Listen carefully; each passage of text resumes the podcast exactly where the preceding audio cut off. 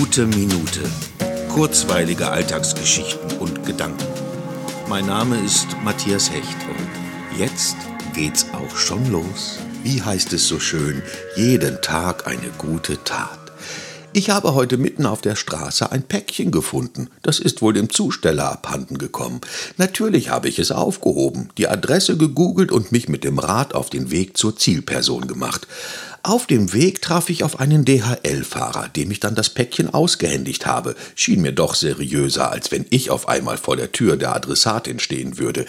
Aber ich habe sie bei Facebook gefunden und angeschrieben, damit sie nicht überrascht ist, wenn das Päckchen später kommt als erwartet, ihr also die Fundsache erklärt.